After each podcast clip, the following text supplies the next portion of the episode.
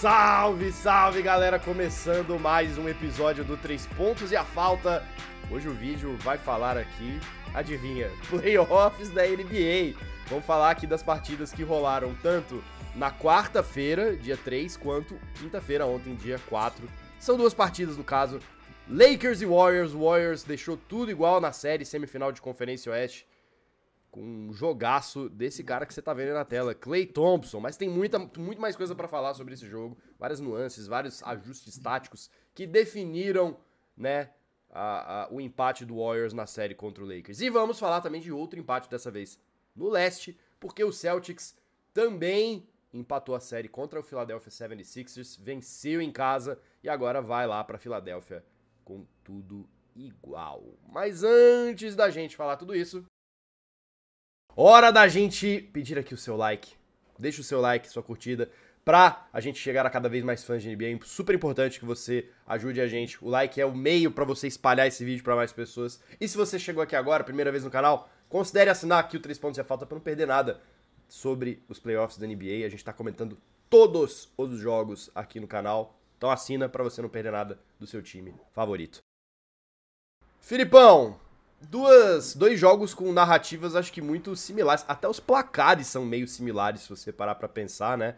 É, vamos começar aí por é, Warriors e Lakers, onde o Warriors em casa dá uma grande resposta, né, pro, pro, pro Lakers, que o surpreendeu no jogo 1. É, é um jogo que eu acho que tem que começar a ser explicado a partir do banco, né? Porque o Steve Kerr faz um ajuste super importante, deixando o Jamichael Green de titular, todo mundo estranhou quando, né? Quando ele apareceu nos, nos cinco titulares. Mas o cara, o homem foi com uma missão, Filipão. Parar Anthony Davis. E conseguiu.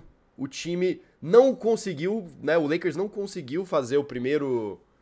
Primeiro. É, é, é o mesmo jogo que eles fizeram na primeira partida da série. O Warriors ficou à vontade. E aí, meu amigo, Splash Brothers começaram a fazer chover bola de três, especialmente o Clay Thompson, né, que foi o grande destaque aí do time do Warriors. Como você viu essa partida, Filipão? Não, eu comecei a análise do jogo 1. A propósito, senhoras e senhores, vamos falar, obviamente, da minha voz rouca, né? Quantos likes essa voz maravilhosa é. merece. obrigado, obrigado, basquete, obrigado, NBA. Mas vamos lá.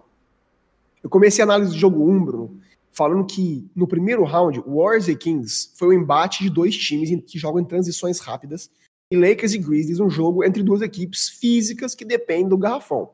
Ou seja, esse encontro agora, Lakers e Warriors, é um encontro de dois estilos diferentes. Se a fisicalidade prevalecer e for a história do jogo, o Lakers ganha.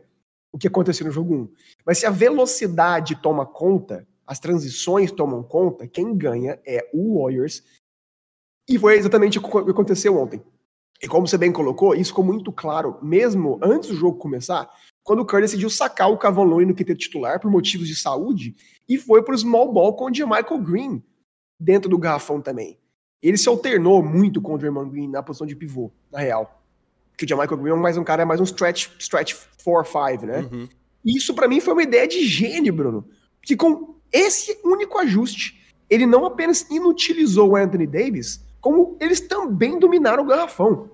Então, tipo assim, eu sei que pode parecer contraditório, mas o plano de guerra do Steve Kerr foi, em vez de atacar o garrafão do Lakers com penetrações, como no jogo 1, ele decidiu trazer o Draymond Green para a cabeça do garrafão para fazer pick and roll super alto com o Steph Curry.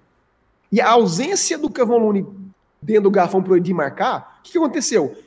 Ele, sub, ele subia para a cabeça do garrafão para marcar o Draymond Green, para ir atrás, acompanhar o Draymond Green. E o que acontecia? De duas, uma. Ou eles encontravam um parceiro livre no perímetro, como você mencionou, o Clay Thompson teve um, bom, ótimo jogo, ou atacava o garrafão que estava completamente desguarnecido e fazia uma bandeja. Então, isso quer dizer, Bruno, que só com um ajuste, o Steve Kerr e o Warriors não apenas chutou com altíssimo é, índice de aproveitamento de quadra, chutou 50% de quadra e 50% de três, mostrando que a defesa do Lakers entrou em pane correndo atrás deles, mas também permitiu com que eles vencessem o Lakers com a sua maior arma, que é o garrafão. O Warriors teve 55 a 40 rebotes, Bruno. 15 rebotes a mais. Um time que entrou com a small ball. O Warriors é também fez, fez 48 a 42 pontos dentro do garrafão. Ou seja, eles dominaram o Lakers em todos os aspectos do jogo, que, como eu falei, é crédito total a um técnico super vencedor, que conhece muito bem todo o seu elenco e que não tem medo de testar em um jogo de vida ou morte. Mas também mostra, Bruno Silva, que o Lakers foi passivo demais, cara. Demais, Deixou nossa. Tudo Exato. Deixou que tudo isso acontecesse sem combate algum, cara. É óbvio que isso passa pelo Anthony Davis, que quando eu vi que o Cavalieri estava fora do jogo, eu falei, mano, o AD vai ter que ir para 40 pontos e 20 rebotes no mínimo, né? Tudo bem que o ajuste foi basicamente para tirar ele da zona de conforto dele, tirar ele do garrafão onde ele domina, mas também não justifica a falta de agressividade. Num jogo em que seu adversário está jogando small ball, você não pode terminar o jogo, por hipótese alguma, com sete rebotes, cara. Você não pode ir para a linha de lance livre uma vez no jogo inteiro. Não. Você não pode voltar para a defesa com trotezinho, quando você mesmo comete o turnover lado da quadra. Ou seja, a torcida do Lakers vai concordar comigo, Bruno. O AD é aquele cara bipolar, que num jogo como no jogo 1, ele é o melhor jogador defensivo do mundo, faz 30 pontos e 23 rebotes, e no próximo jogo, o cara faz 11 pontos e 7 rebotes, quando o time menor ainda. Eu sei que é uma série longa, mas todo jogo é crucial, cara. E o Kerr foi completamente corajoso ontem com esse ajuste, porque do mesmo jeito que deu muito certo, também poderia dar, poderia dar muito errado. E a diferença, Bruno, é o grau de intensidade com o qual o Lakers é, poderia, poderia combater isso. E eu acho que caras como AD, que poderiam muito bem tê-lo punido brutalmente por essa tática, não fez. E o Warriors atropelou fez um a um e vai super confiante para Los Angeles, porque agora eles entendem que tem várias maneiras de ganhar o Lakers. Eles podem ganhar do Lakers tanto chutando muito mais do que eles, 50% de três, fazendo chover com transições rápidas, impossível esses caras mais pesados, o Lakers marcá-los, eles inutilizaram a altura física, a estatura física do Lakers por isso, mas também mostraram que eles também podem ganhar do garrafão. Ou seja, crédito, uma vez mais, vou repetir, um elenco super campeão, um elenco, Bruno, que já passou pela, pelas trincheiras juntos várias vezes, se conhecem, crescem na pressão. Vale dizer, dizer que os caras estavam 0-2 na última série e venceram ainda, né? Viraram a série para Sacramento. Então, cara, tem que respeitar esse time. A gente falou que seria uma série longa e eu vejo isso muito claramente, Bruno. E agora a pressão volta pro Lakers, cara. Porque agora esse jogo 3 em casa, na minha opinião, é a vida ou morte do Lakers. Também acho. Porque se o Lakers começa esse jogo tão passivo quanto foi esse jogo 2, preocupa, cara. Preocupa demais. Sim, eu, eu, eu acho que a sua análise é simplesmente perfeita, assim. É, o, o, o que me pareceu muito, e assim, a, a própria dinâmica do jogo deixou muito claro. Cara, no, o Lakers voltou do segundo tempo, já não tinha mais resposta, né? Eles vão com quase 20 pontos de diferença no placar, essa diferença só aumenta, aumenta, aumenta, aumenta. Os caras jogaram a toalha ali. Basicamente, o último quarto foi um último quarto de garbage time, né? Quando você vê que, que, o Darvin Ham volta pro último quarto com Donnie Walker, Tristan Thompson e Malik Beasley na, na lineup e eles jogam o último quarto todinho, você vê que acabou. Assim, eles jogaram a toalha. O, o, o Tristan Thompson estreou ontem pelo Lakers. É verdade. É, é verdade. Né? Tristan Thompson tinha jogado uma partida pelo Lakers nessa temporada. Bruno, ele, é. Eles venceram o segundo quarto 41 a 23 e venceram o terceiro quarto 43 a 24. Uma surra. Ou seja, uma surra, uma surra. Assim. Uma surra. Uma surra. O Lakers, não, o Lakers não fez mais que 25 pontos desde o primeiro quarto. Foi no é. quarto que eles ganharam. É, e, e, e, assim, eu acho que tem, além, você trouxe essa mudança do, do, do Jamaica Green com o Draymond Green, né, a dupla de Greens, inutilizando o Anthony Davis na defesa, e eu queria só destacar um último ponto do Warriors, que eu acho que é muito importante também, é, o, o Curry atuando como armador mesmo, né? Assim, você vê que o Curry, ele. Obviamente que teve ali aquele momento da dobradinha Draymond Green Steph Curry, pick and roll mais letal da, dos últimos 15 anos na NBA funcionou perfeitamente ontem, né? E, e, e, Mas uma coisa que eu achei muito interessante foi como o Curry buscou mais passar para os companheiros, né? Ele. ele talvez. Que, que passo... é, tal... desculpa, desculpa, Não. Tal, talvez. E eu acho que foi até uma. Eu, eu, imagino que tenha sido uma mudança que o Steve Kerr pensou também, pensando em outra coisa que deu certo no Lakers no jogo passado, que foi a marcação do Vanderbilt, né? Vanderbilt fungando no cangote do Curry, como você bem falou no nosso último vídeo. Quem não acompanhou, assista o vídeo do jogo 1, que é uma aula de basquete do Filipão. É, é, eu acho que o Curry tava com medo de que isso acontecesse e provavelmente a instrução foi pro Steph Curry passar mais a bola.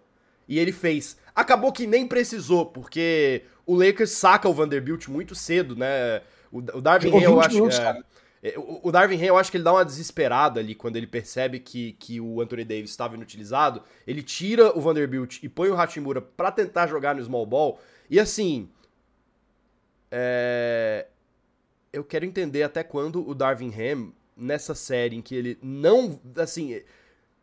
Você não vai ganhar do Golden State Warriors no small ball. Você não vai ganhar deles arremessando no perímetro. Não. Porque o Lakers continua insistindo em tentar ganhar dos caras no perímetro.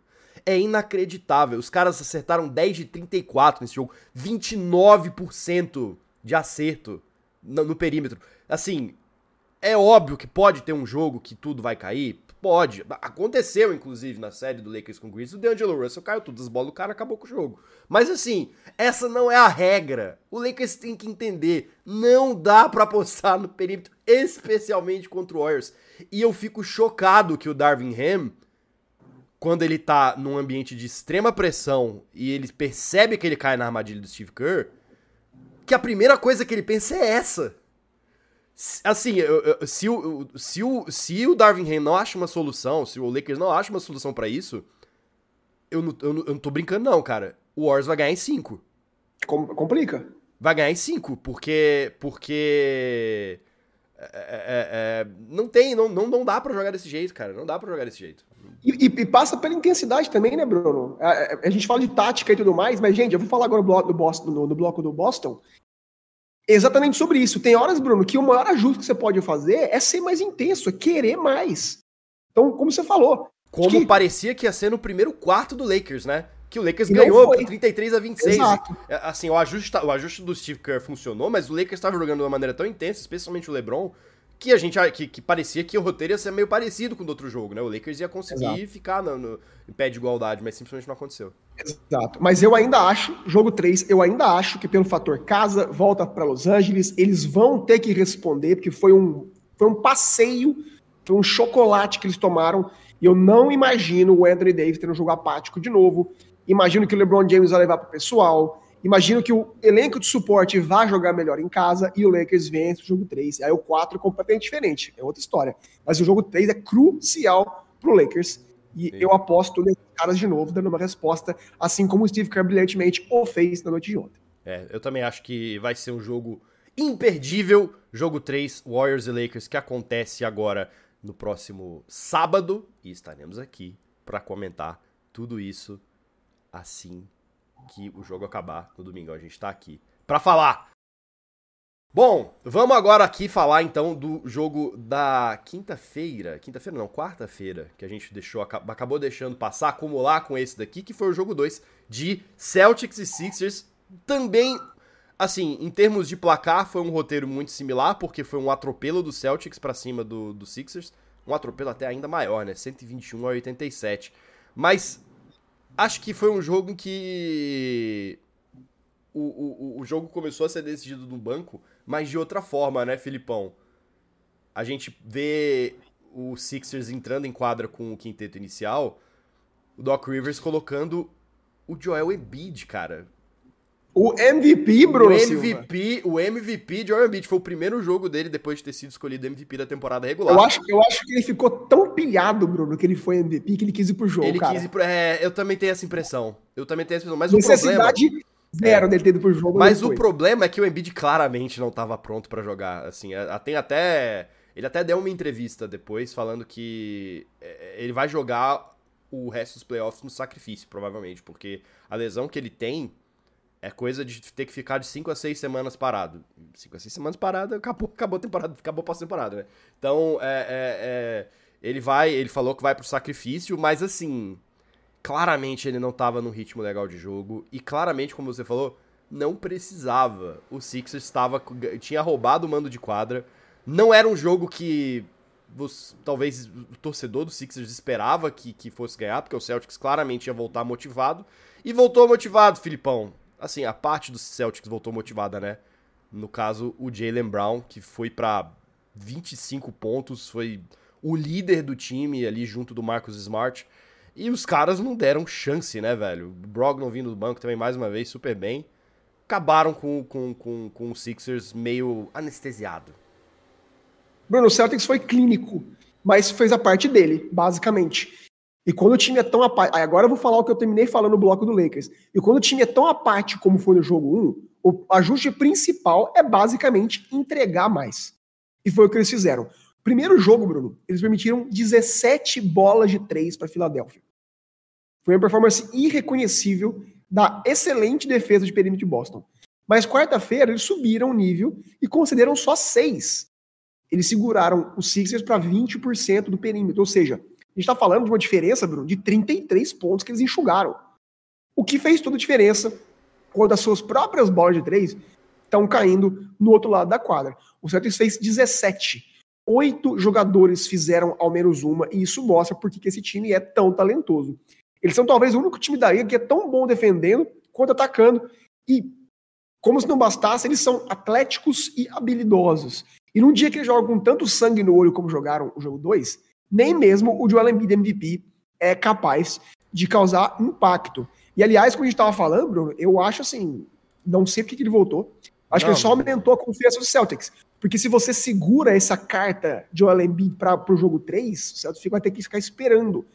Cara, Exatamente. qual ajuste vai. Exatamente. Né, qual ajuste vai ter que ser, como o jogo vai mudar. Agora o Celtics já não apenas venceu, como atropelou o Sixers com o Embiid em quadra. Foram só 15 pontos, 3 rebotes pro Embiid, Bruno.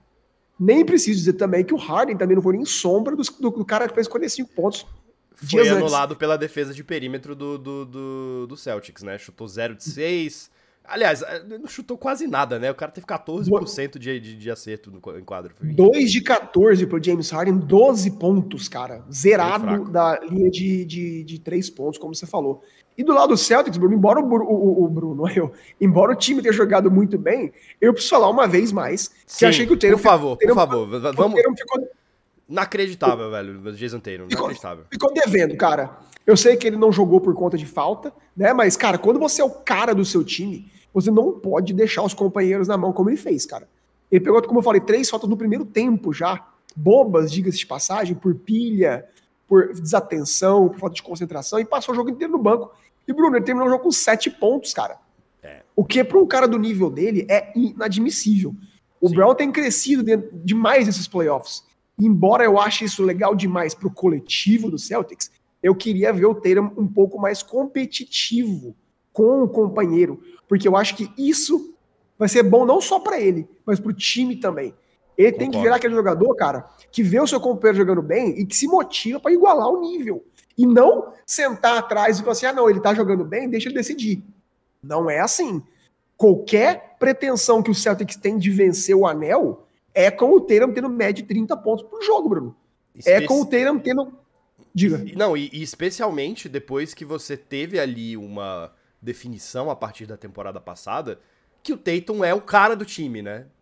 Assim, beleza, você tem é a dupla ainda, a, a dupla é importante, mesmo. Mas a, a, a expectativa que ficou é que o Tatum era o cara do time. Na votação de MVP desse ano, o jogador do Boston Celtics que ficou ali no top 10 foi o Tatum, não foi o Brown. A exato, expectativa é exato. é que o Tatum cresça, é que ele se decida, é que ele seja o líder. Né? Eu, eu e é ótimo que ele... que ele tem esse time, esse time é, é, grandioso, esse time completo, esse time extremamente talentoso, que tem gente que pode dar conta, e aí eu, eu não digo, eu, eu, eu destacaria nem só o, Jalen Brown nessa partida, mas o Brogdon, cara. O Brogdon fez uma partidaça vindo do banco, assim. Pra mim Compensou o, melhor... o erro dele no último jogo, no jogo 1, né? Porque o turnover crucial foi, foi. dele, né? Então ele, ele, entrou muito pilhado. Sim, pra mim foi, foi o, o melhor jogador em quadra do, do, do, do do, do, Celtics, absolutamente letal no perímetro, chutou 6 de 10 de, de bola de 3. É, é, é, assim, que bom que o Celtics tem esses caras para dar conta do recado, mas assim, o Tatum está devendo. Tá devendo. Muito, cara. Tá devendo nessa eu, série. E a gente, a gente cobra, Bruno, porque a gente sabe o potencial dele, a gente sabe o talento que ele tem. Eu quero ver o Tatum jogando como ele jogou aquele jogo 6 em Milwaukee ano passado. O Celtics estava uma, uma, uma, derrota de ser eliminado, eles foram para Milwaukee, eles venceram o Bucks lá, com um show do Tatum. Se não me engano, foi 50 pontos dele, algo foi. absurdo assim. Sim. E aí eles voltaram para Boston e venceram em 7. Ou seja, esse é o cara que vai ter que ser o líder do, do eventual time campeão. O Tatum jogando, jogando assim, Bruno, eles não têm essa vantagem toda de plantel, de fisicalidade, atletismo, a gente sempre pontua. Então eu espero que ele dê resposta sim, principalmente agora, jogando fora de casa, quando eu sempre falo, quando o elenco de suporte tende a dar uma queda no nível. O que, que acontece? Ele se apequena um pouco diante da pressão, mas é aí que as estrelas têm que crescer. É aí que ele tem que chamar a responsabilidade e vencer o jogo, principalmente tendo o Joel Embiid, que é o MVP do seu lado, contra você, cara, uhum. do lado da quadra.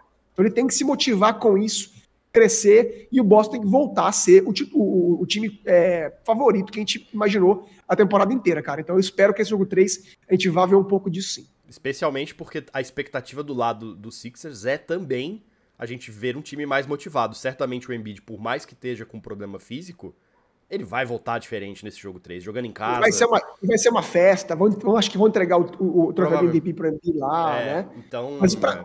mas o Celtics pra mim é mais time, cara. Sim. Eu acho que o Celtics tem, tem uma excelente temporada, tem o MVP. É, e o Celtics tem mais condição de dar resposta, né, cara? Porque o Sixers até agora, né, a gente viu aí uh, seis jogos de playoff do Sixers. Eles têm dois modos bola de perímetro, com o Embiid chamando a marcação e a galera chutando de três, aí é o, pode ser o Harden, pode ser o, o Maxey, pode ser o, o, o, Tobias Harris, ou, velho, o Embiid massacrando todo mundo no garrafão e, e, e dominando o jogo. É isso. E o Celtics tem jogadores para dar resposta a esses dois modos de jogo do Sixers. Então, então assim, é, é, é Obviamente, eu não acho que vai ser fácil. Eu não acho que, que o Celtics vai ganhar os próximos quatro jogos, né, os próximos três jogos. Mas. É, é, é, é, eles têm. Eu acho que o Celtics tem mais condição, mais elenco, mais opções, mais cartas na manga pra, pra responder a qualquer coisa que o Sixers possa fazer em quadra. Então, de fato. Teremos a resposta hoje, Bruno Silva. Exatamente. Hoje, daqui, a... daqui a pouquinho a gente vai ter a resposta. Jogo 3 aí de Celtics e Sixers vai rolar nessa sexta-feira, junto, Filipão, do jogo 3 de Phoenix Suns e Denver Nuggets. Estaremos aqui amanhã para comentar estas duas partidas. E aí, a gente vai pedir para você aqui o seu like e o seu comentário. Conta pra gente o que, que você achou desses dois jogos de playoff, o jogo de ontem e o jogo de anteontem. E não se esquece também de assinar o canal do 3 Pontos e a Falta para não perder nada aqui dos playoffs. Filipão, tamo junto demais. Descansa a voz aí, que amanhã tem mais.